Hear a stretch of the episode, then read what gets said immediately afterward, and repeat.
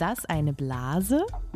Der Wirtschaftspodcast von Zeit und Zeit Online. Also, dass bei TKKG dann die Gabi immer nach Hause musste, wenn es gefährlich wurde und dann zu ihrem Papa und der Papa hat es dann geregelt. Also, entweder der Papa oder der, der Freund hat es für sie geregelt. Dann ist es natürlich in allen Märchen so, dass, da, dass es Frauen immer die bösen Stiefschwestern sind, die Stiefmütter, die einem äh, die Schönheit neiden und äh, die eigentliche Prinzessin, die Hauptfigur, die ist immer wahnsinnig passiv, die macht nichts.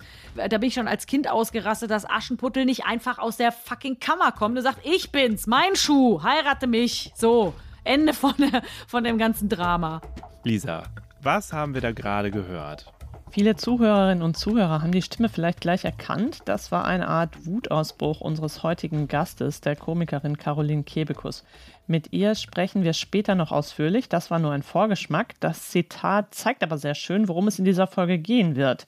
Caroline Kebekus beschwert sich hier darüber, dass die Frauenfiguren, die ihr früher in Hörspielen, in Märchen oder im Fernsehen präsentiert wurden, einfach nicht zu ihr passten, dass sie zu passiv waren, zu böse anderen Frauen gegenüber und vor allem keine Vorbilder, denen sie gern nachgeeifert hätte. Und sie findet, solche Geschichten prägen unser Denken und sogar das spätere Handeln und sind Teil des Problems, wenn es um das geht, was wir heute besprechen wollen, nämlich Männer und Frauen in Führungspositionen. Ja, und damit hallo und herzlich willkommen zu einer neuen Folge von Ist das eine Blase, dem Podcast über Geld, Macht und Gerechtigkeit für alle, die Wirtschaft kapieren wollen. Und mit mir moderiert heute Lisa Nienhaus. Lisa, du leitest das Frankfurter Büro der Zeit. Und du bist Jens Tönnesmann. Du leitest das Magazin Zeit für Unternehmer und bist Wirtschaftsredakteur der Zeit. Und wir melden uns mal wieder aus dem Büro des früheren Bundeskanzlers und Zeitherausgebers Helmut Schmidt hier in Hamburg und unser Thema lautet heute, ist das eine Blase Männer in Chefetagen? Und Jens, ich glaube, wir müssen an dieser Stelle einmal offenlegen, dass wir uns den Titel schon vor einigen Wochen haben einfallen lassen. Genau, so ist es.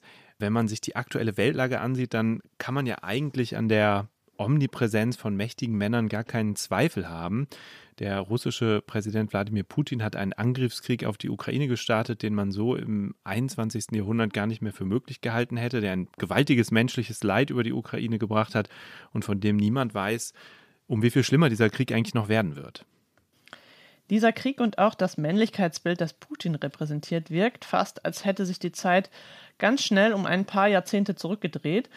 Schon gibt es die ersten, die sich an dem Krieg tatsächlich unter Mann-Frau-Gesichtspunkten abarbeiten, die an der Person Putin toxische Männlichkeit diskutieren wollen oder andersherum am amerikanischen Präsidenten Joe Biden, den verweichlichten Westen. Das ist hier aber nicht unser Ansatz. Wir hatten diesen Podcast eigentlich schon für eine frühere Woche geplant und hatten das Gespräch mit Caroline Kebekus auch schon geführt und dann kam Putins Krieg und wir haben die Folge erstmal geschoben bis auf weiteres. Jetzt haben wir beschlossen, die Folge zu bringen, weil uns das Thema nach wie vor wichtig ist. Genau, denn auch wenn ein Krieg in Europa gerade alle in Bann hält, uns übrigens auch, und auch wenn er viele andere Fragen als unwichtig oder nachrangig erscheinen lässt, die Frage der Machtverteilung zwischen Männern und Frauen bleibt eine zentrale Gerechtigkeitsfrage für die nächsten Jahre und Jahrzehnte, ob nun in Amerika oder in Deutschland, in der Ukraine oder in Russland. Wir schauen uns heute mal genauer die Chefetagen in Deutschland an und wir starten wie immer mit einem Spiel. Lisa, erklär doch mal. Das Spiel heißt Fakt oder Fantasie. Und einer von uns hat in jeder Folge die Aufgabe, Fakten mitzubringen, Zahlen oder Aussagen zum Thema des Podcasts. Also dieses Mal zu Männern in Chefetagen und Frauen in Chefetagen. Und der andere muss überlegen, stimmt das oder ist das ausgedacht, ist es also Fakt oder Fantasie? Also Lisa, heute habe ich dir zwei Fakten oder Fantasien mitgebracht und du musst erkennen, welche davon Fakt, welche Fantasie sind. Caroline Kebekus, unsere Gästin nachher, ist ja als Moderatorin und Unterhalterin im deutschen Fernsehen immer noch eine ziemliche Ausnahmeerscheinung. Laut einer Studie der Mar-Lisa-Stiftung aus dem Jahr 2020 zur audiovisuellen Diversität waren im Bereich Comedy, Late Night, Satire nur 23 Prozent der ModeratorInnen weiblich. Gegenüber 2016 ein kleines Plus von 5 Prozentpunkten. Und jetzt kommt die Frage, das Fakt oder die Fantasie.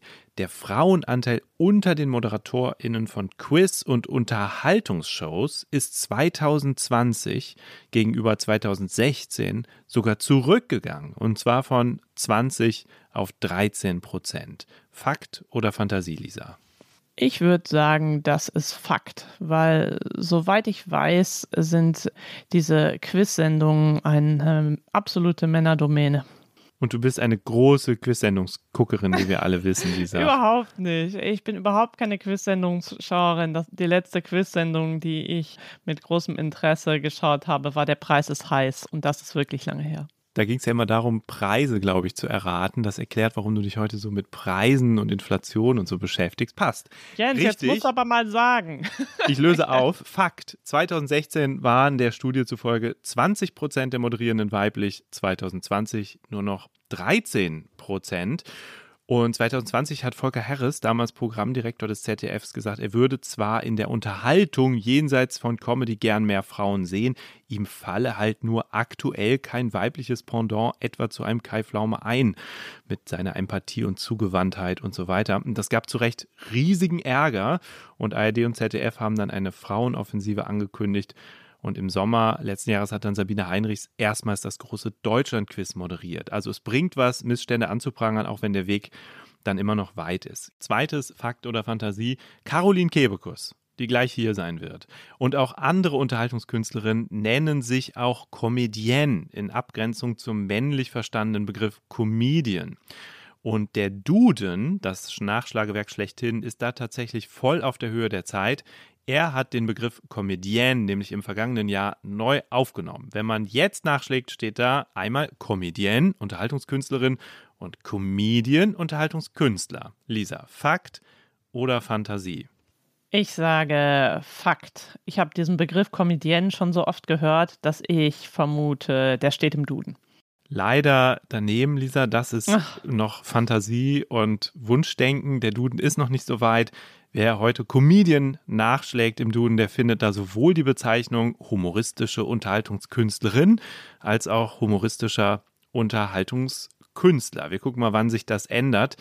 Aber wichtig ist, um Comedian oder Comedian zu sein, reicht es laut Duden nicht unterhaltsam zu sein. Es muss auch humoristisch sein. Das nehmen wir mit. So, jetzt haben wir einen kleinen Einstieg gehabt zum Thema Caroline Kebekus. Wir wissen jetzt, dass da nachher eine Comedienne kommt. Jetzt müssen wir aber mal ein paar Basics klären, oder Lisa? Ja, und ich hoffe, dass ich dann in einer der nächsten Folgen auch mal die zwei Punkte schaffe. Das wäre mir doch ein Anliegen. Jetzt bin ich ja eher so mittelmäßig abgeschnitten. Vielleicht hilft unsere Redaktionsexpertin mir ja dabei, meine Kenntnisse ein bisschen aufzupolieren. Wir haben uns eine Expertin eingeladen, die Autorin der Zeit ist. Sie schreibt sehr häufig für das Wirtschaftsressort. Ihr Spezialgebiet sind Geschichten aus der Arbeitswelt und alles, äh, was sich bewegt, also zum Beispiel die Deutsche Bahn. Aber eben nicht nur. Ja, sie hat nämlich auch viele, viele Artikel geschrieben über Frauen und Männer in Führungspositionen, über Diskriminierung am Arbeitsplatz. Die erste DAX-Chefin oder Managerin, die schnell geholt und schnell wieder gefeuert wurden. Und neulich hat sie sich zum Beispiel auch angeguckt, wie sich eigentlich die Corona-Pandemie auf die Diversität in den Unternehmen ausgewirkt hat. Und jetzt, Lisa, ist sie uns zugeschaltet aus München. Hallo Kerstin. Hallo Lisa, hallo Jens. Schön, dass ich heute hier sein darf. Kerstin, du als unsere Expertin erklärst uns jetzt vielleicht einmal das grundlegende Phänomen. Was ist das eigentlich? Männer in Chefetagen. Und wie ausgeprägt ist es noch? Ja, liebe Lisa, es ist immer noch sehr ausgeprägt, auch im Jahr 2022 noch. Das belegen die Zahlen ganz deutlich. Einmal im Jahr veröffentlicht die gemeinnützige Albright Stiftung einen Bericht über den Anteil von Frauen in Führungspositionen. Und dabei schauen sich die Forscher 160 Börsenunternehmen in Deutschland an. Und von diesen 160 Unternehmen hat mehr als die Hälfte, nämlich 81, nach wie vor überhaupt keine einzige Frau auf der obersten Management-Ebene. Von den Unternehmen mit Frauen im Vorstand, das ist dann logischerweise die andere Hälfte, haben die allermeisten, nämlich 68, nur je eine einzige Frau im Vorstandsteam. Es gibt ein paar Ausnahmen im DAX, nämlich äh, Airbus, Allianz, Daimler und die Deutsche Telekom. Die haben mittlerweile drei Frauen im Vorstand. Das sind in der deutschen Unternehmenslandschaft aber allerdings Einzelfälle. Wenn wir jetzt noch eine Ebene höher gehen und uns die CEOs, also die Vorstandsvorsitzenden anschauen, dann fällt das Bild noch düsterer aus. In nur neun der 160 Börsenunternehmen steht eine Frau an der Spitze. Also neun weiblichen CEOs stehen also 154 männliche gegenüber. Das ist schon noch ein ziemliches Ungleichgewicht.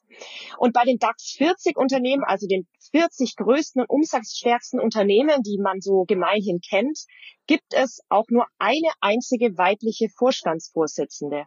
Wisst ihr, wer das ist? Ja, das ist Belen Garijo, oder? Genau, vom Pharmakonzern Merck. Sehr gut. Also mit diesen Zahlen kann man zusammenfassend sagen, liegt Deutschland äh, im internationalen Vergleich weit zurück. Das hat die Albright-Studie auch untersucht. Sie hat sechs Länder miteinander verglichen, darunter Deutschland, Frankreich, Großbritannien, Polen, Schweden und die USA. Erster Platz USA, zweiter Platz Großbritannien. Deutschland belegt nur den vorletzten Platz. Nur Polen schneidet noch schlechter ab. Und da wir gleich mit Caroline Kebekus reden, wollen wir natürlich auch gern wissen, wie ausgeprägt ist denn die Lage in der Kulturbranche? Wie sieht es in Film, Musik und Fernsehen aus? Ja, die Kulturbranche beschäftigt ja traditionell sehr viele Frauen, aber wenn man auf die Leitungsebenen schaut, sind das immer noch ziemliche Männerbastionen. Ob im Film, in der Musik, im Fernsehen, auf den entscheidenden Machtpositionen sitzen nach wie vor überwiegend Männer. Wenn wir uns das zum Beispiel mal beim Film anschauen, entstehen nur 15 Prozent der deutschen Kinofilme unter weiblicher Regie. Und Regisseurinnen bekommen auch nur maximal 10 Prozent der Fördergelder, obwohl Frauen nahezu die Hälfte der Hochschulabschlüsse im Fach Regie ausmachen. Hinzu kommen natürlich noch gravierende Gehaltsunterschiede zwischen Männern und Frauen, die eben in dieser Kulturszene noch stärker ausgeprägt sind als im restlichen Teil der Wirtschaft das ist ja vor allem eine Momentaufnahme. Du hast aber auch schon gesagt, es verändert sich ein bisschen was. Kannst du das noch ein bisschen mehr erklären? Also wird die Wirtschaftswelt, wird aber auch die Kulturwelt tatsächlich ausgeglichener? Nähert sich das an oder ist das eher so ein Tropfen auf dem heißen Stein? Also wir haben eine sehr positive Entwicklung im vergangenen Jahr gesehen.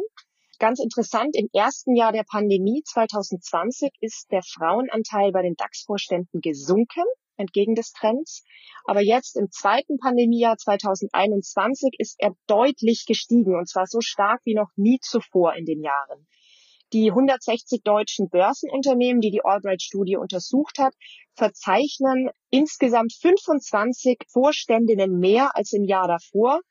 Und fast jedes dritte neu rekrutierte Vorstandsmitglied war 2021 eine Frau.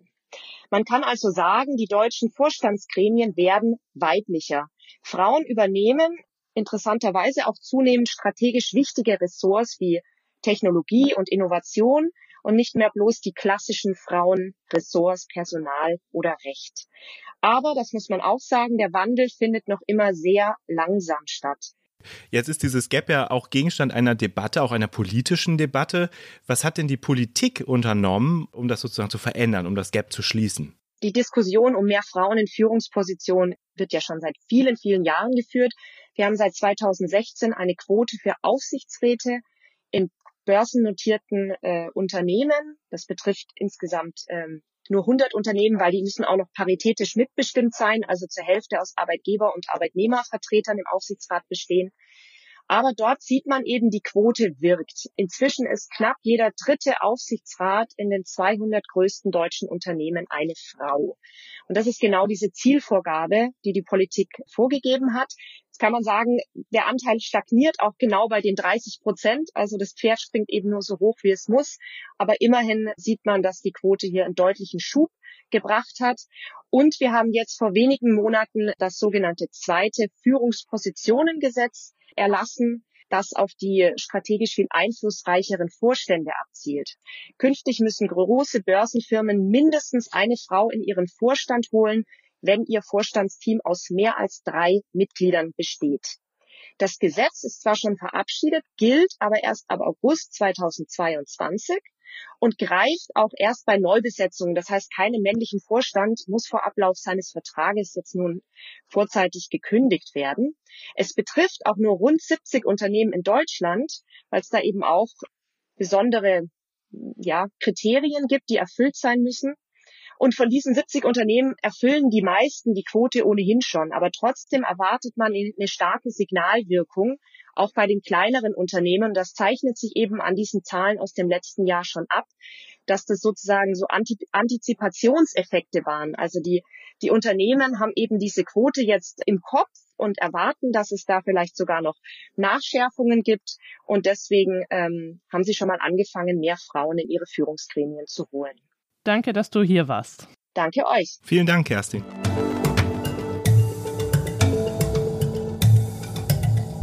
Jens, bevor wir weitermachen, muss ich noch eins offenlegen.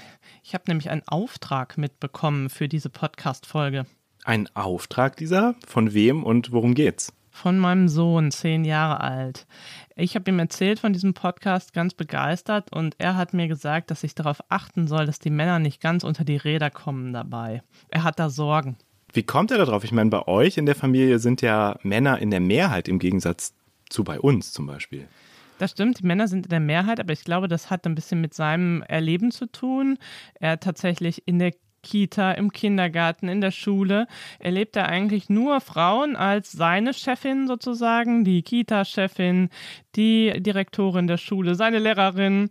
Und ich glaube, er hat noch gar nicht so wahrgenommen, dass es in der Welt drumherum gar nicht unbedingt so ist. Zumal ist er ja auch mit Angela Merkel aufgewachsen. Jetzt gerade haben wir einen neuen Kanzler, aber ist ja noch nicht so lange, ein Mann.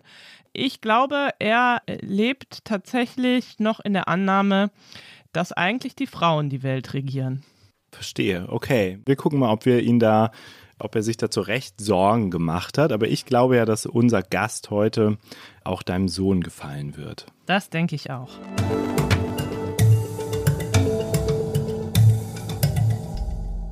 Unser Gast ist eine Frau, über die mal jemand gesagt hat, sie ist auf intelligente Art asozial. Und sie ist eine Frau, die diese Beschreibung von sich selbst sogar gut findet.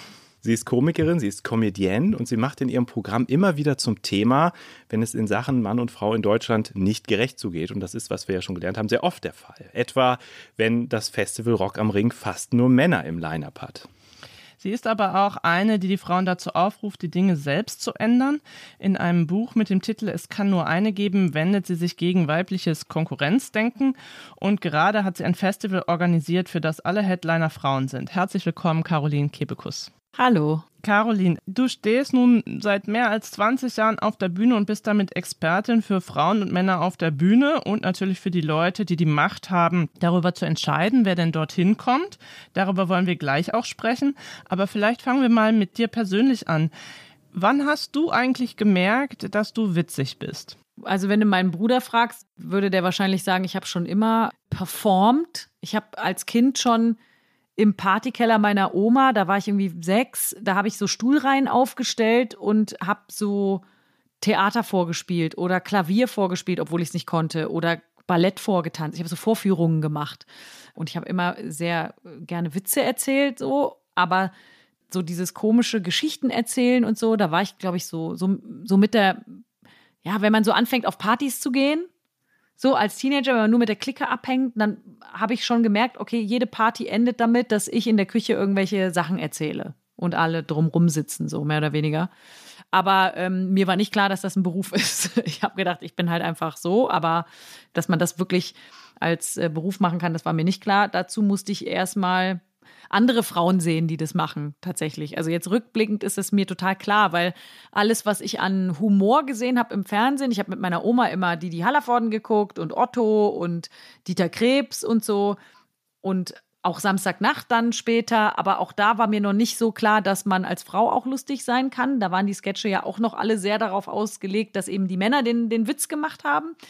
Und erst als ich Gabi Köster gesehen habe auf der Bühne, da war ich vielleicht zwölf oder dreizehn, da habe ich gedacht, äh, ach so, das darf man auch als Frau. Also nicht, dass ich das gewollt hätte und dann erst gesehen habe, man darf das, sondern es war wirklich wie so, ah, okay, so bewusstseinserweiternd. Ach, das ist ein Beruf. Ach so. Ja, krass. Und dann habe ich Anke gesehen bei der Wochenshow und dann war das für mich klar, okay, das kann man machen. Und du hast ja gerade schon erzählt, dass du früher immer gern sozusagen im Mittelpunkt bei den Partys standest als Jugendliche. Dabei hast du auch mal erzählt, dass das Wichtigste dabei war, genauso lustig zu sein wie die Männer für dich oder lustiger. Warum waren das so? Naja, weil das kennt wahrscheinlich, ich weiß nicht, ob es heute noch so krass ist wie früher, aber man hat schon gemerkt, dass man als junges Mädchen in eine Schublade immer gesteckt wurde so, ah ja, die Mädels, die gehen, machen jetzt mal das und die Jungs machen jetzt mal das und so. Und mir war es schon immer wichtig, gerade wenn auch so sexistische Witze gemacht wurden, dass ich dann lauter und ekelhafter den Witz zurückgemacht habe. Dann war die Reaktion oft so, äh, was, wie, wie krass bist du denn? Also, wie ekelhaft bist du denn? Und dann habe ich gesagt, naja, aber dein Witz vorher war doch eigentlich genauso. Und Ich glaube, das war immer so ein bisschen der Subtext von diesen Situationen. Genauso krass und ekelhaft zu sein wie die Männer oder noch mehr. Naja, wenn so ein Spruch kam, ne, dann habe ich immer, ja, wenn so ein frauenfeindlicher Witz gab oder so, war ja früher einfach jeder Witz so. Und dann habe ich irgendwie so einen Schwanzwitz zurückgemacht. Dann war so, äh, Stimme, muss man sich jetzt ja nicht so aufregen hier. War doch gerade alles witzig gemeint. Und jetzt, jetzt wirst du hier so. Das hat, das hat mir immer gefallen, die Leute so ein bisschen zu erschrecken. Ist dir das eigentlich begegnet auch oder hast du selber auch das eigene Vorurteil gehabt, dass Frauen nicht witzig sind oder gab es das bei dir selbst jetzt nie? Bei mir gab es das nie, weil ich ja, und das kennt ja auch jeder und jede, dass man wahnsinnig lustige Frauen im Freundeskreis hat. Also unter meinen Freundinnen sind so unglaublich lustige Frauen, wirklich, da, wir liegen alle am Boden, wenn die ihre Stories erzählen. Die sind aber Anwältin oder Chefärztin. Die sind, die haben halt jetzt mit der Humorbranche nicht so viel am Hut. Aber das war für mich nie die Frage, dass Frauen an sich weniger lustig sind. Also ich kannte schon immer wahnsinnig lustige Frauen. Und wann hast du gemerkt, dass das irgendwie in der Welt da draußen doch irgendwie noch anders wahrgenommen wird? Also unbewusst, ja, es war ja schon so, dass ich selber gemerkt habe oder gelernt habe, dass die Sichtbarkeit von, von Frauen eingeschränkt ist.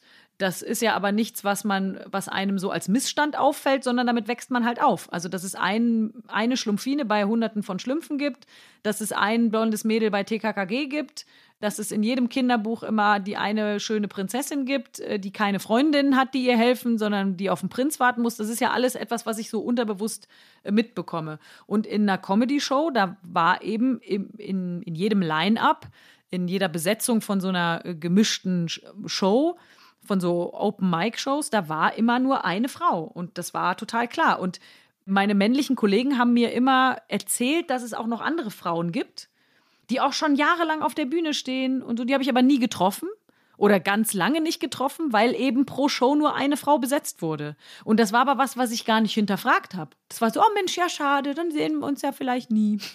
weil es war halt einfach so. Ne? Ich habe mich beworben bei einer, bei einer Show wo, wo fünf Comedians auftreten konnten. Und dann habe ich gefragt, kann ich nächste Woche spielen? Und dann hieß es manchmal, ach, schade, Mensch, Caro, ja, wir haben noch drei freie Plätze, aber wir haben schon eine Frau. Ah, okay, ja, gut, dann. Dann natürlich nicht. Ich habe aber nicht gesagt, Mensch, Leute, das ist doch Quatsch, wir können doch auch zwei Frauen. Meinst du, das gibt es heute auch noch? Ja, genau. Als ich das für im Buch geschrieben habe, habe ich so schon geschrieben, ja, heute ist es sicher anders. Und dann dachte ich so, ich guck mal nach. Und dann habe ich so von den einschlägigen Mixed-Shows mir die die Besetzungslisten angeguckt und es war immer noch so. Ne? Also es äh, gibt auch schon mehr Shows, sag ich mal, wo zwei Frauen da sind. Aber sobald du mehr als drei Frauen hast, oder wenn es mehr als die Hälfte sind, dann muss man schon sagen, this is a ladies' night, mhm, funny, funny women, special night. Okay, man könnte ja jetzt auch sagen, etwas provokant vielleicht, das ist halt auf der Bühne so, wer Applaus bekommt, bekommt Applaus und der landet dann halt eben weit oben und wenn die Frauen nicht genug Applaus bekommen, dann waren sie wohl nicht gut genug. Ja, kann sein, aber in der, in der Zeit, in der ich viel in den offenen Bühnen unterwegs war, habe ich ja wahnsinnig viele Menschen gesehen auf der Bühne und ich habe wahnsinnig viele Menschen scheitern sehen. Ich habe viele Frauen scheitern sehen, aber ich habe auch wirklich viel, viel mehr Männer scheitern sehen. Das Ding ist nur, das kommt bei Frauen anders an. Wenn eine Frau auf der Bühne versagt, dann kommt die runter und hat jede Sekunde sehr realistisch abgespeichert. Die hat genau gemerkt, was scheiße gelaufen ist und wie scheiße es gelaufen ist. Und die geht da runter und sagt, das war richtig scheiße. Ich war richtig schlecht bei Männern ist es oft so gewesen, die kamen runter, haben gesagt, oh ja, da muss ich noch ein bisschen dran arbeiten. Oder außerdem, die Leute waren auch nicht so gut drauf.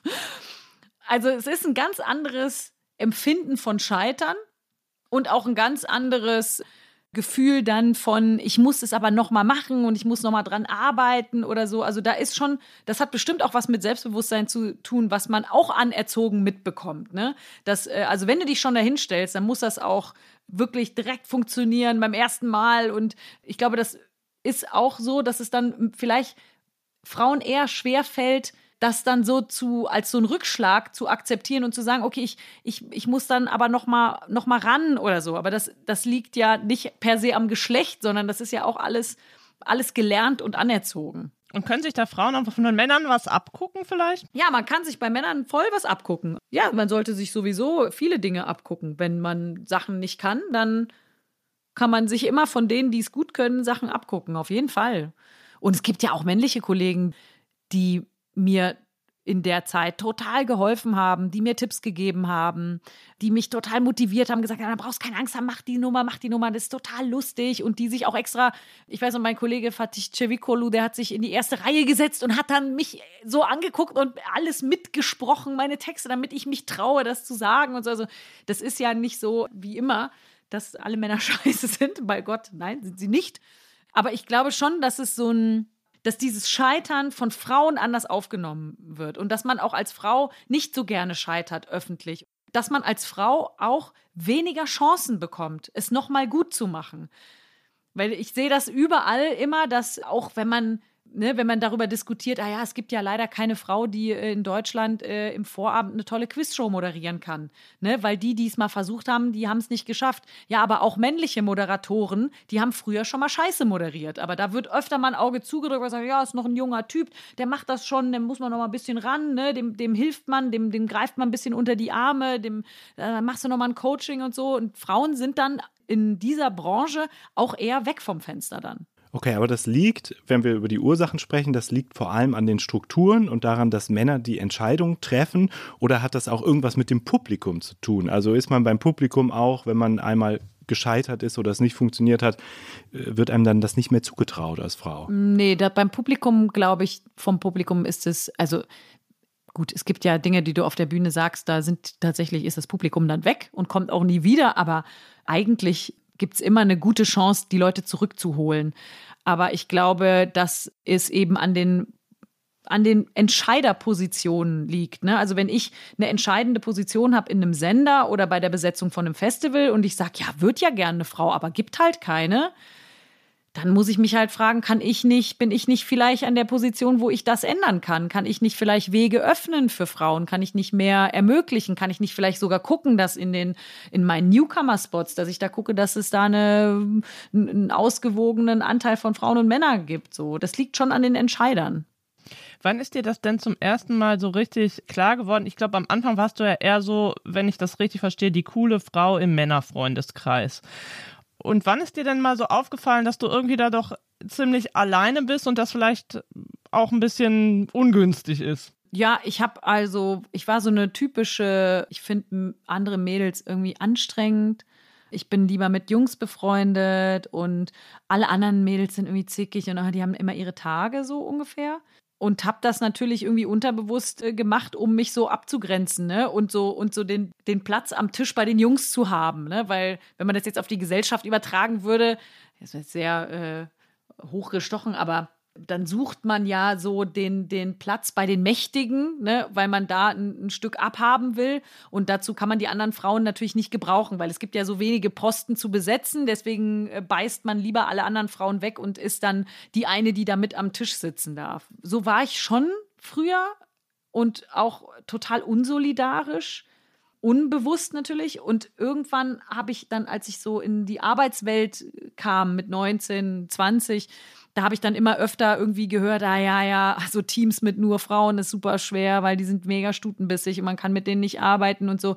Und dann habe ich so gedacht, ja, naja, also das ist ja irgendwie auch komisch, dass uns das so als weibliches Attribut gegeben wird, als wäre das typisch weiblich, dass man unsozial wäre, was ja irgendwie überhaupt nicht stimmt. Und gleichzeitig habe ich aber selber gespürt, dass ich eine Konkurrenz habe zu anderen Frauen, die mir ähnlich sind. Und dann war das so innerlich so, ey, das ist doch total scheiße. Das kann nicht sein, dass wir wirklich so blöd sind und so, dass das so eine Eigenschaft ist. Das kann nicht sein. Und dann habe ich angefangen, da mit anderen Frauen drüber zu sprechen und habe natürlich immer wieder aber Situationen gehabt, wo ich gehört habe, ah, ähm, ich weiß noch, meine Freunde waren irgendwann mal auf einer Party, da war ich nicht dabei, da kamen die zurück und haben gesagt, mein Gott, da war ein Mädel, die war so cool, oh Gott, die war so, die war so mega cool und die war so lustig, wir haben so gelacht und ich war so, was? Wer ist das? Wieso lustig? Ich bin hier die Lustige. Also das habe ich natürlich nicht gesagt, aber innerlich, ne? Dann habe ich mir so gewünscht, so hoffentlich ist sie hässlich. ja, dann habe ich die halt kennengelernt und die ist bis heute eine meiner besten Freundinnen. So, ne? Das ist ja, aber das sind so Gedanken, die haben viele Frauen.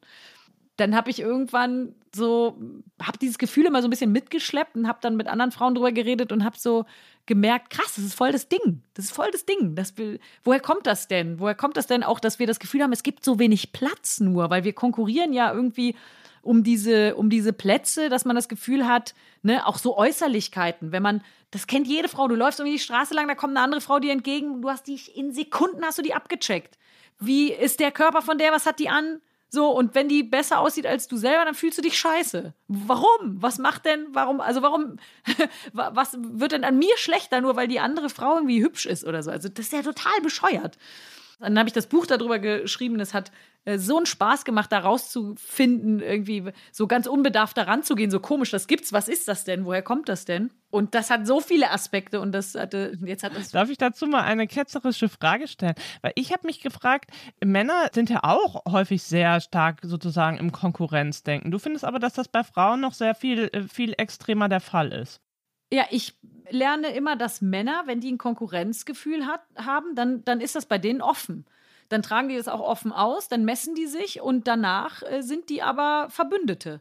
Die wissen aber auch, ihre Konkurrenz zu nutzen. Und Konkurrenz ist ja grundsätzlich nichts Schlimmes. Also wenn ich in, einer, in einem Büro arbeite und da kommt eine, wird eine neue Frau angestellt, die irgendwie mir ähnlich ist und Sachen kann, die ich auch kann, dann ist das ja vielleicht auch was, was mich animieren könnte, äh, besser zu werden. Also Konkurrenz ist ja grundsätzlich nicht verkehrt. Aber Frauen neigen eben dazu, sich dann irgendwie auf so einem anderen Gebiet äh, zu äh, bekämpfen. Und das machen Männer, glaube ich, nicht. Also Männer sind dann eher offen konfrontativ. Und diese klare Konfrontation, das ist auch was, äh, dem, dem, dem man als Frau vielleicht, oder in meiner Generation ist es zumindest noch oft so, das ist bei Jüngeren bestimmt anders, dass man Konfrontation anders begegnet, weil wenn, wenn zwei Mädchen sich streiten, zwei kleine Mädchen, dann geht man doch eher dazwischen und sagt, jetzt haut er nicht, das ist doch hässlich jetzt nicht als Mädchen sich auf äh, hier streiten um die Puppe. Da geht man dazwischen. Bei den Jungs sagt man eher, ja, die Jungs, die müssen da jetzt. Geht mal raus, klärt das draußen so und äh, findet mal eure Grenzen raus. Und bei Mädels hat man immer, ne, da versucht man das so zu unterdrücken, weil das eben hässlich ist. Du hast ja vorhin äh, gesagt, dass du sozusagen das selber bei dir auch gespürt hast, dass du dieses Konkurrenzdenken hast. Hast du es denn auch von der anderen Seite mal erlebt, dass quasi andere Frauen dir gegenüber Ängste hatten? Äh, zum Beispiel, als du dann so langsam bekannt wurdest als Komikerin?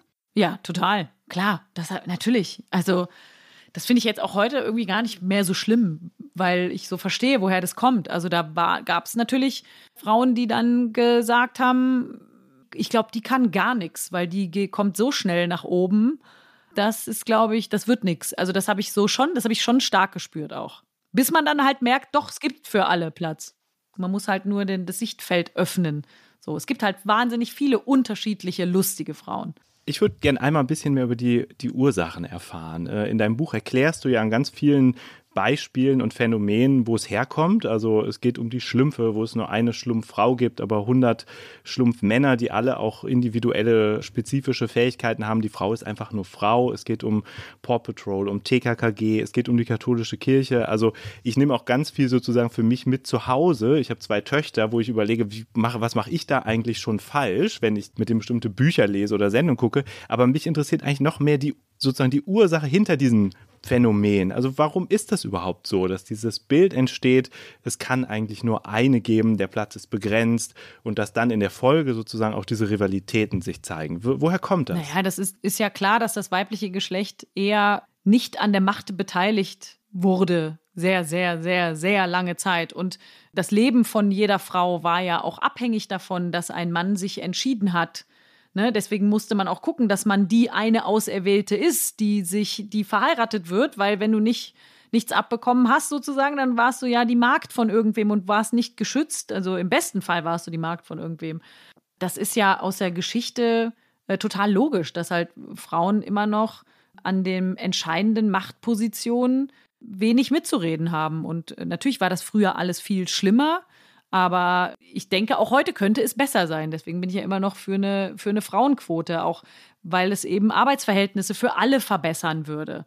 Ja, hat man jetzt auch in Corona wieder gesehen, wie wie viel Familienarbeit immer noch Frauen machen, ne? Oder dass so eine normale Arbeitswoche ja eigentlich auf einen Mann ausgelegt ist, der eine Hausfrau zu Hause hat.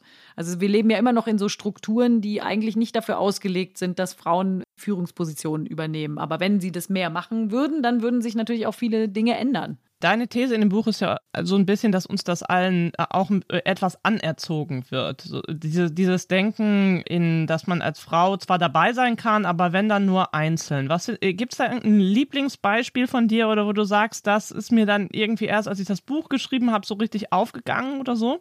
Ja, also viele Kindersendungen, Kinderbücher, alles, was mit Abenteuern zu tun hat. Also, dass bei TKKG dann die Gabi immer nach Hause musste, wenn es gefährlich wurde und dann zu ihrem Papa und der Papa hat es dann geregelt. Also, entweder der Papa oder der, der, der Freund hat es für sie geregelt dann ist es natürlich in allen Märchen so, dass, da, dass es Frauen immer die bösen Stiefschwestern sind, die Stiefmütter, die einem äh, die Schönheit neiden und äh, die eigentliche Prinzessin, die Hauptfigur, die ist immer wahnsinnig passiv, die macht nichts. Da bin ich schon als Kind ausgerastet, dass Aschenputtel nicht einfach aus der fucking Kammer kommt und sagt, ich bin's, mein Schuh, heirate mich. So, Ende von, von dem ganzen Drama. Ich finde das ja am überraschendsten eigentlich bei Pippi Langstrumpf, wo ich gedacht hätte, Pippi Langstrumpf ist doch irgendwie emanzipiert, aber genau da findet das auch statt, richtig? Ja, da gibt es halt Annika, die ist die uncoole Freundin, die immer nach Hause will und Pippi ist natürlich auch wahnsinnig männlich, ne? Die ist super stark, die hat keine Angst und so. Also alles, was so typisch weiblich ist, ist halt dann immer auch super negativ. So emotional sein und vielleicht auch mal ängstlich sein und so. Aber warte, irgendein Beispiel habe ich jetzt eben noch gehabt. Und das war, also natürlich für mich, ich bin ja aufgewachsen in der Kirche, in einer Gemeinde, wo ich auch als Kind mich total aufgehoben gefühlt habe. Und je älter ich wurde, desto mehr habe ich so gemerkt, ach so, ich bin eigentlich hier Mitglied zweiter Klasse. Und genauso war es im Karneval in Köln. Im traditionellen Karneval ist es bis heute so, das Dreigestirn besteht aus drei Männern. Ja, sogar die Jungfrau wird von einem Mann gespielt. Und wenn man auf einer traditionellen Sitzung sich bewegt, da kannst du die Frauen auch mit der Lupe suchen und auch in den Vereinen. Und das ist bestimmt ja die so viel von der Sozialstruktur in Köln, ne, wird ja durch diese Vereine auch mit äh, bestimmt. Und so langsam guckt man sich das an wie so ein Relikt aus einer alten Zeit, weil da an den entscheidenden Stellen immer noch keine Frauen sind. Aber es gibt doch auch immer das Funke-Mariechen. Ja, das war früher auch ein Mann. Ich glaube, in der NS-Zeit haben dann die Nazis gesagt, nee, das ist irgendwie uns zu homoerotisch. Das muss jetzt doch eine Frau sein. Deswegen ist es eine Frau. Was muss sich eigentlich noch ändern? Was muss sich tun, damit zum einen Frauen sich nicht mehr so als Rivalen um diese eine Stelle empfinden, weil es eben mehr als eine Stelle sein müsste? Und wo, wo müssen Hebel umgelegt werden? Wo muss man das den Menschen bewusster machen? Ja, ich glaube, dass, auch, dass eine Quote viel ändern würde, auch eine echte Quote. Ne? Also, dass wirklich mehr Frauen auch auf, an die entscheidenden Positionen kommen, weil Frauen auch mehr Frauen besetzen. Männer besetzen eher Männer. Und ich glaube, dass, dass es auch immer an Vorbildern liegt. Ne? Also, wenn, wenn ich in meinem Umfeld keine Frau sehe, die einen bestimmten Spitzenposten hat, dann ist das auch etwas, was in meiner Lebensrealität nicht stattfindet. Und dann kann ich mir das für mich auch nicht vorstellen. So wie ich Gabi Köster sehen musste. Ich hätte mir ja theoretisch vorstellen können, dass ich auch Dieter Krebs bin, aber ich brauchte Gabi Köster, um das irgendwie zu verstehen. Und so ist es, glaube ich, bei ganz vielen Sachen. Da ist auch viel in der Arbeitsstruktur, in der, in der Arbeitswelt, die sich ändern muss. Genau, aber du kannst natürlich in einem Vorstand oder in einem Aufsichtsrat kannst du ja Werbung. Diese Woche in der Zeit? Die Bücher des Frühlings. 16 Seiten blühende Fantasie. Von gefährlichen Liebschaften, einer Flucht auf dem Mississippi und magische Erzählkunst. Das Literaturspezial zur Buchmesse in Leipzig. Die Zeit, Deutschlands größte Wochenzeitung. Jetzt am Kiosk oder direkt bestellen unter zeit.de/slash bestellen. Relativ klar eine Quote festlegen, kann sagen, okay, 50 Prozent im besten Fall wäre das eigentlich so, wär, müssten weiblich sein. Jetzt ist das in deiner Branche, Kulturbranche, vielleicht ein bisschen schwieriger. Es gab ja dieses Zitat von Volker Harris, der irgendwie gesagt hat, ihm fallen da irgendwie keine Frauen ein für eine gute Quizshow. Dann gab es Diskussionen darüber. Es gab, ich glaube, man kann es Shitstorm nennen. Und dann hat, haben ARD und ZDF gesagt, okay, wir gucken jetzt mal ein bisschen mehr. Aber da wäre eine, eine, Quote ja auch keine Lösung. Aber wieso nicht? Also es gibt ja, die Begründung ist ja, ja, wir haben versucht, mit Frauen eine Quizshow zu machen. Es ist aber immer in der Marktforschung durchgefallen, weil die Leute nämlich sagen, äh, das ist ja eine Frau, das wollen wir nicht. Natürlich kennen die Leute das nicht, dass eine Frau das moderiert. Natürlich muss man das Publikum auch ein bisschen umerziehen. Die müssen erst mal sehen, ah, da gibt es jemanden, ah, das geht. Okay, klar. Natürlich, dass die Sehgewohnheit eine andere ist, ist ja klar. Und in den Ergebnissen kam dann auch immer raus, dass die Zuschauer dann einer jungen Frau nicht glauben würde, dass die alle Fragen beantworten könnte von dem Quiz. Wo man denkt, ja, Habt ihr nicht alle den Bildschirm von Günther Jauch gesehen, den er vor sich hat? Glaubt ihr, der kann jede Millionärssendung selber wissen? Also, das ist ja totaler Quatsch. Aber bei Frauen hat man das Gefühl, nein, die weiß das nicht. Also, natürlich muss dann Umdenken stattfinden. Aber ich meine, man kann da jetzt ja warten. In, in den nächsten 50 Jahren wird sich das ganz langsam sowieso ändern, weil Frauen ja auch nicht wieder einen Schritt zurückgehen von selbst. Aber warum soll man denn jetzt noch 50 Jahre darauf warten? Warum da nicht auch eine Quote?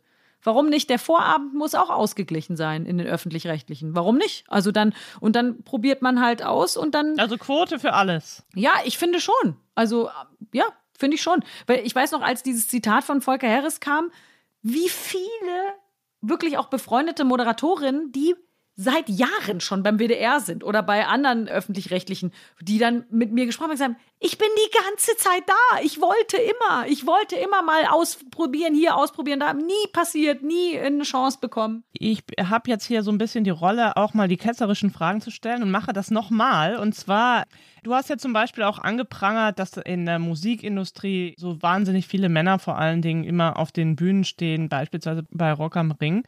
Wenn wir jetzt mal sozusagen in die Geschichte zurückgehen, wäre es deiner Meinung nach richtig gewesen, wenn man jetzt beispielsweise gesagt hätte, Mozart, da muss es jetzt noch eine Frau geben, die daneben steht und genauso oft gespielt wird, genauso oft auf die Bühne kommt, etc.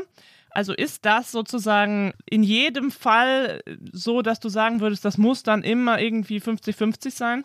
Also wenn du jetzt bei Mozart anfängst, da wäre es ja schon hilfreich gewesen für uns heute, für unsere Indus Musikindustrie heute, wenn alle Komponistinnen von damals ihre Musik auch hätten veröffentlichen dürfen, was ja gar nicht der Fall war. Es gab ja gar keinen Zugang für Frauen zu Instrumenten, niemand durfte irgendwas veröffentlichen, das war alles Männersache, das, das war gar nicht erlaubt. Ne? Also eine Frau durfte gar nicht musizieren, da, also ihre, ihre Kompositionen zeigen. Und das ist ja auch heute noch so, dass wenn man jetzt auch in die klassische Musik guckt, dass zum Beispiel Menschen, die Instrumente äh, studieren, da gibt es immer noch so krasse Geschlechtergefälle.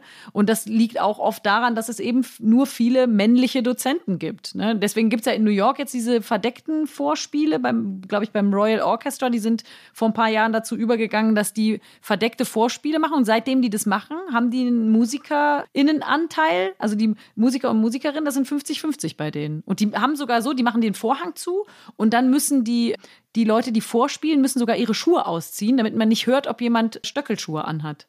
Das könnte man vielleicht bei der Comedy nicht ganz so gut machen, weil da ja doch auch viel auf, aufs Gesicht und auf die Gestik und so weiter ankommt. Das wäre wahrscheinlich schwierig, jemanden jetzt einfach hinter so einem Vorhang vorspielen zu lassen, oder? Ja, genau. Aber da ändert sich jetzt auch total viel. Also es gibt ja jetzt auch viele Newcomer-Shows und es wird jetzt auch in Köln, macht eine Kollegin von mir, Clara Maria Groppler, die macht eine Show mit nur Frauen, die hat irgendwie zehn oder zwölf Newcomerinnen zusammengetrommelt und so. Also ich glaube, dass sich da viel mehr tut, aber man muss ja auch erstmal die Leute sehen, die das machen, um es dann selber zu machen, um dann irgendwie versuchen, irgendwo stattzufinden. Also es, da ändert es sich auf jeden Fall. Also ich glaube, das kann man auch nicht aufhalten. Aber es könnte ein bisschen schneller gehen dann kommen wir doch noch mal zu einer anderen Idee, die du hast und die finde ich irgendwie ganz sympathisch, weil man ein bisschen nervt es einen als Frau ja auch immer so, wenn man angewiesen ist, um irgendwie erfolgreich zu sein, dass irgendjemand anderes was tut. Du jedenfalls setzt auch viel darauf, dass die Frauen auch selber was tun können. Das ist sowohl in, in deinem Buchthema, weil du sagst, wir müssen aufhören sozusagen mit diesem Konkurrenzdenken, wir müssen uns irgendwie mehr miteinander verbinden, aber nicht nur in deinem Buch, sondern du machst es auch sozusagen in der Realität. Beispielsweise, indem du jetzt ein Festival veranstaltest, wo vor allen Dingen oder nur Frauen auftreten? Also an den Instrumenten ist, sind bestimmt, ist bestimmt auch mal ein Mann. Und im Publikum natürlich, ne? Wie kam es denn dazu? Wir haben eine, ein Stück dazu gemacht in unserer Sendung in der Caroline Kebekus Show und da ging es um Sexismus eben in der Musikindustrie. Und dann haben wir diese erschreckenden Zahlen gesehen, wie wahnsinnig wenig Frauen auf Festivals stattfinden. Und dann kamen wir darauf, dass bei Rock am Ring der letzte Female-Fronted Headliner Wir sind Helden waren. Und das war irgendwie 2005 und die sind nur gebucht worden, weil Limp Bizkit abgesagt hat. Und so stand das auch auf dem Plakat. Judith Holofernes hat uns das Plakat auch gezeigt, abgefilmt. Das war, also da haben wir natürlich sehr gelacht auch. Aber es war auch so, total verstörend. Und die Begründung da ist natürlich auch immer, ja, ja, wir würden ja gerne, gibt aber keine. Ne, das ist auch wieder dieses Phänomen, naja, du bist aber doch an, hier an einer entscheidenden Stelle, du könntest doch hier viel mehr Kanäle öffnen und dann war irgendwie der Witz von dem Stück, ja, man müsste ein eigenes Festival machen mit nur Frauen und das würde man dann Ring am Rock nennen. Und dann haben wir alle mal laut gelacht in der Besprechung und dann meinte unser Produzent so, ja, oder wir machen das echt. Und dann waren wir alle so, ja, oder wir machen das echt. Ist es dein Ernst? Weil normalerweise redet einem der Produzent ja immer die lustigen Ideen aus, weil die zu viel sind. Und da war es genau umgekehrt. Und dann haben wir gesagt, ja, wir machen das. Und dann haben wir das angekündigt. Und dann sind wir überrannt worden von Bewerbungen. Also wir könnten zehn Festivals machen. Und auch in der Ansprache der Künstlerinnen, die sich bewerben, da merkt man so, Mensch, das ist eine junge Band, die wollen unbedingt spielen, die wollen unbedingt spielen, aber die haben keine Möglichkeiten. Und natürlich finden die auch statt auf Festivals. Dann findet aber keine andere Frauenband statt. Und jetzt machen wir einfach dieses Festival, um zu zeigen, weil alle in der Musikbranche sagen, ja, stimmt, ist schade, gibt so wenig Frauen. Und wir wollen da jetzt nicht mit dem Finger zeigen auf irgendwen und sagen, du machst es scheiße, du machst es scheiße, sondern wir wissen ja alle, dass es scheiße ist. Lass doch mal was anders machen jetzt. Also es ist so ein bisschen wie so ein, wie so ein, ein kleiner Anstoß zum Aufbruch und einfach mal zu zeigen, es gibt wahnsinnig viele Frauen und die finden hier alle jetzt mal statt. Und was dann daraus wird, mal gucken. Also ich fände es ja total geil, wenn man dann, wenn es dann nächstes Jahr wieder stattfinden würde und dann vielleicht noch ein bisschen größer wäre und dann man das ausweiten könnte noch auf die Kneipen, dann stelle ich mir vor, dass in jeder Kneipe in Köln an dem Tag auch noch so kleinere Kombos spielen oder so, einfach um eben das Sichtfeld zu öffnen. Aber Ring am Rock heißt das Festival nicht mehr, oder? Sind das irgendwelche Bedenken gewesen mit dem Namen? Nee, das hat rechtliche Gründe. Mich würde interessieren, was bekommst du für Reaktionen? Und sind es immer auch die Reaktionen, die du dir wünschst? Oder gibt es zum Beispiel auch auf dein Buch Reaktionen, wo du denkst, nee, da bestätigt sich im Prinzip das alte Klischee und wiederholt sich das alte Muster? Beides. Also ich habe total positive Reaktionen, auch viel von Frauen, auch viel von jungen Frauen, die sagen, ey, ich hatte das auch immer dieses Gefühl, dass es diese Konkurrenz gibt und die irgendwie mich nervt und ich achte jetzt darauf. Ich mache jetzt echt mal Sachen anders. Ich versuche jetzt mal meine Konkurrentin irgendwie anders zu sehen und dann gibt es aber auch natürlich diese Kommentare, die dann sehr antifeministisch sind, ne? also von so Antifeministen. Sind, es gibt ja so Männerbünde, die dann wirklich sehr, sehr sauer werden, wenn man sagt, es gibt immer noch Ungerechtigkeiten und die werden dann extrem sauer, weil die sagen, es ist doch schon alles gleichberechtigt und ihr kriegt nur den Hals nicht voll, ihr wollt nur mehr. Ne? Dabei ist schon alles gleichberechtigt, so ungefähr. Aber es gibt durchaus auch sehr gute Diskussionen, auch mit, mit vielen Kollegen, auch mit männlichen Kollegen, die dann sagen, ja stimmt, das ist irgendwie blöd, das ist mir noch gar nicht aufgefallen. Und ey, ich gucke jetzt in meiner Sendung aber auch mal, dass ich irgendwie mehr Frauen einlade, weil du hast total recht, ich habe jetzt irgendwie, ist mir gar nicht aufgefallen. Und es wäre doch auch total schön, wenn man so als Unternehmenschef oder Senderchef oder, oder der Leiter von so einem Festival selber merken würde, ey, das ist irgendwie blöd, wir bilden hier gar nicht das wahre Leben ab. So, wir haben hier nur weiße Jungs sitzen, so das, ne? Und so, dass das alles so ein bisschen diverser wird. Und das gibt ja in vielen Bereichen, äh, passiert das ja auch schon. Wir sind jetzt die ganze Zeit bei einem total ernsten Thema, aber das Verhältnis Männer und Frauen ist ja auch witzig und auch du hast ja kein Problem damit, auch sich über gewisse Unterschiede lustig zu machen und hast auch ganz am Anfang erzählt, dass du gerne, wenn die Männer ganz vulgäre Witze erzählt haben, dann selber nochmal einen Schwanzwitz erzählt hast welchen Humor, welche Scherze über Männer und Frauen kannst du nicht mehr hören und wo wird es dann lustig? Ich kann, glaube ich, nicht mehr so gut diese Witze hören, diese 90er Jahre Witze mit, oh, meine Frau ist so blöd, die will nicht, dass ich in die Kneipe gehe und die liebt mich so sehr und will mit mir abhängen, aber die, die ist so doof und das nervt mich, ich will lieber mit meinen Kumpels abhängen. Solche Witze sind so, aha, ja, genau. Oder Frauen können nicht einparken oder wollen nur Schuhe kaufen oder so, dann Sowas ist dann immer so, mh, hm, genau. Aber es gibt ja durchaus auch so Eigenheiten von Frauen und Männern, wo es dann total lustig wird, wie man streitet oder wie man, wie man Dinge unterschiedlich wahrnimmt. Also ich habe auch eine Nummer im Programm, wo ich darüber rede, wie wie so emotional oder zwischenmenschlich manchmal gar nichts bei Männern ankommt oder mein, mein Vater sich an überhaupt nichts Emotionales in seinem Leben erinnern kann, nur wann wir die Heizung neu gemacht bekommen haben. Aber meine Mutter weiß noch, welches Kleid sie anhatte und mit welchem Auto sie zum ersten Date mit meinem Papa gefahren ist. So, das weiß sie alles noch. Mein Vater weiß nichts mehr davon. Also solche Sachen, die können ja durchaus ganz witzig sein.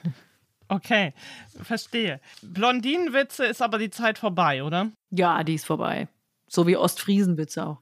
Okay, einen guten Witz von dir zum Thema, oder das heißt Witz, einen guten Auftritt von dir zum Thema äh, Männer, Frauen fand ich den Gender-Geschenke-Gap in deinem Weihnachtsprogramm. Da hast du dich ja irgendwie gleichzeitig lustig gemacht darüber, dass äh, sozusagen gleichzeitig auf Unterschiede zwischen Männern und Frauen beim Schenken hingewiesen, aber ein bisschen auch über den Gender Pay Gap dich witzig gemacht. Oder habe ich das falsch verstanden? Nein, da ging es einfach darum, dass an Weihnachten die Frauen einfach alles organisieren, alles Zwischenmenschliche auch. Ne? Also man, man ist ja, ist ja auch immer so, dass die Frau, die das Weihnachtsfest ausrichtet, auch gleichzeitig im Vorfeld schon abgeklärt hat, wie welcher Onkel drauf ist und gut auf den eingeredet hat, dass er doch noch kommt und so weiter. Und dann das ganze Weihnachtsfest organisiert, aber dann oft die Mütter eben die sind, die äh, nur so einen bemalten Bierdeckel geschenkt bekommen und aber für alle anderen diese fetten Geschenke organisiert haben, Bungee-Sprung und Messerschärfer-Schleifkurs oder so. Und äh, selber ist aber, äh, sagen wir natürlich auch immer, ne, ich will ja gar nichts, ich habe ja alles schon und so. Also das sind natürlich auch so, so geschlechterspezifische, lustige Beobachtungen. Okay, vielleicht zum Schluss noch mal eine Frage danach, wie man das ganze Problem, das wir jetzt hier sehr lange aufgemacht und besprochen haben, vielleicht irgendwie noch zusammenfassen könnte. Und zwar im Prinzip geht es ja thematisch hier um Männer in Machtpositionen. Und würdest du sagen, die Zeit ist vorbei, die kommt auch nie wieder, dass nur noch Männer oder vor allen Dingen Männer in Machtpositionen sind? Ist das also was wie so eine Blase, die jetzt so langsam geplatzt ist? Oder brauchen wir da noch sehr viel und lange Arbeit dafür? Ich glaube, dass dass es keine Schritte mehr zurück gibt, wirklich. Also es gibt bestimmt immer wieder Rückschläge, aber richtige Rückschritte wird es da gar nicht mehr geben, weil man die Frauen da auch nicht mehr aufhalten kann, glaube ich. Also das, das wird seltener geben, dass es nur noch Konstrukte gibt mit nur noch Männern. Also das ist, glaube ich, etwas, was wirklich aufbricht und wo auch viele jetzt anders drauf gucken. Und natürlich, und es gibt ja auch genug Studien, die sagen, ey, je diverser dein, dein Unternehmen aufgestellt ist, desto besser performt es. Deswegen allein aus gewinntechnischen Gründen muss man sich möglichst divers aufstellen. Was denkst du dann? Heute Morgen gab es die Meldung, dass Jörg Pilawa der neue Quizmaster von Quiz für dich im Privaten wird. Kam genau heute Morgen. Was denkst du, wenn du so eine Meldung hörst? Ja, also das ist ja, ne, es, es hieß ja, nee, jetzt werden auch mal Frauen getestet für die Primetime und wird erst mal drauf geguckt. Und dann im selben Atemzug hieß es ja aber auch schon, ja, aber wir haben ja eigentlich keinen Bedarf, was zu ändern. Aber wenn was geändert wird, dann gucken wir auch auf Frauen. Aber bis jetzt haben wir ja keinen Bedarf, was zu ändern. Läuft ja alles super. Die Frauen sind nicht aufzuhalten, aber ein bisschen was dauert es noch, kann man so zusammenfassen, oder? Genau, deswegen Quote. Vielen Dank, Caroline, äh, dass du hier warst. Wir sprechen jetzt hier gleich noch ein bisschen weiter, aber verabschieden uns schon mal von dir. Viel Erfolg mit deinem Festival. Dankeschön. Vielen, vielen Tschüss. Dank. Ciao.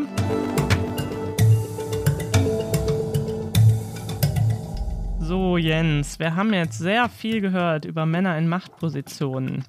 Und jetzt, da wir wieder auf uns zwei gestellt sind, frage ich dich, was glaubst du, ist das eine Riesenblase, Männer in Machtpositionen, die sich über Jahrhunderte aufgebaut hat und aus der jetzt dringend mal Luft gelassen werden müsste, die vielleicht sogar schon geplatzt ist? Oder ist sie das nicht? Doch, ich würde schon sagen, dass das eine Blase ist. Dieses Ungleichverhältnis haben wir ja heute vielfach beschrieben, dass Männer nicht nur in der Wirtschaft, sondern auch in der Unterhaltungs- Branche den Ton eingeben und es natürlich weder gerecht noch gerechtfertigt ist. Die Frage ist, ob man da so schnell die Luft rauslassen kann und was passieren muss, damit es so kommt. Wie siehst du es denn, Lisa? Ist es eine Blase? Also ich glaube, dass es keine Blase ist, weil eine Blase ja so ein Konstrukt ist, wo man so eine kleine Nadel dran hält und dann macht es Puff und die Blase ist geplatzt. So jedenfalls stelle ich mir das ungefähr vor. Und äh, das wird, glaube ich, nicht passieren mit den Männern in Machtpositionen. Das ist keine Blase, die platzen kann. Aber vielleicht ist es eine andere Art der Blase, vielleicht eher so wie so ein, wie so ein Gummitier, wo man dann quasi reinsticht und dann entweicht die Luft nicht puff, sondern so leise, so pff entweicht die Luft langsam und stetig und dann gibt es manche, die wollen das Loch wieder zustopfen, damit sie gar nicht mehr entweicht und andere, die wollen noch draufspringen, damit die Luft viel schneller rausgeht. Das sind dann vielleicht die, die die Frauenquote schnell einführen wollen. Deswegen glaube ich, ist es keine Blase, die wir hier sehen, sondern es ist ein anderes, aber ähnliches Phänomen. Nennen wir es Gummitier. Ich glaube, wir sind sozusagen in der metaphorischen Beschreibungen nicht ganz einer Meinung, aber wir sind einer Meinung, dass sich was ändern muss. Und das ist doch ein schönes Fazit für den Schluss. Wir sind am Ende unseres Podcasts angekommen. Wir danken euch, liebe Zuhörerinnen und Zuhörer, dass ihr zugehört habt. Und wenn es euch gefallen hat, dann könnt ihr uns abonnieren in der Podcast-App oder gebt uns eine Bewertung. Oder ihr schreibt uns natürlich auch gerne mit Kritik, Fragen und Ideen für weitere Folgen an diese schöne E-Mail-Adresse blase.zeit.de.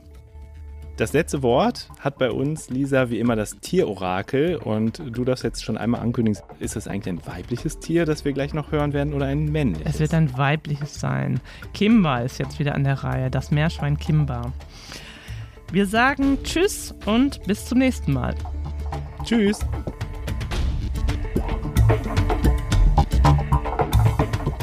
Ist das eine Blase? Ist ein Podcast von Zeit und Zeit Online produziert von Pool Artists.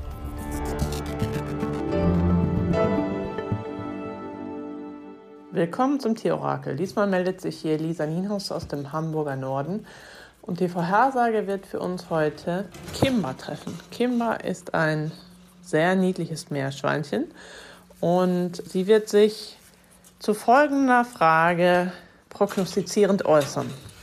Die Frage lautet, wann wird es in Deutschland das erste Mal so weit sein, dass von den 40 DAX-Konzernen zwei eine Chefin haben? Zwei von 40. Das klingt ja eigentlich machbar. Kimba, was meinst du? Ich hole Kimba jetzt mal und setze sie hier auf den Boden. Vor ihr liegen drei Eingänge zu kleinen Höhlen, vor die ich ein Salatblatt gelegt habe. Je nachdem, für welches Salatblatt und welche Höhle sich Kimba entscheidet, das ist dann ihre Prognose. So, Kimba, jetzt setze ich dich hier hin und dann lauf mal los. Kimba scheint nicht sehr hungrig zu sein. Sie läuft in Richtung des Törchens Nummer 1. Das Türchen Nummer 1 heißt, schon in diesem Jahr werden 42 DAX-Konzerne eine Chefin haben, also 2022. Aber Kimber ist nicht entschieden. Sie kommt nochmal wieder zurück. Türchen Nummer 2 heißt erst später, aber bis 2024 ist es geschafft mit den zwei Chefinnen. Und Türchen 3 heißt träum weiter noch später. Kimmer hat sich jetzt gerade anscheinend entschlossen, noch etwas über die Frage nachzudenken. Kimba läuft Richtung Türchen 1. Tatsächlich. Kimba nimmt das Türchen 1. Kimba ist super Optimistin.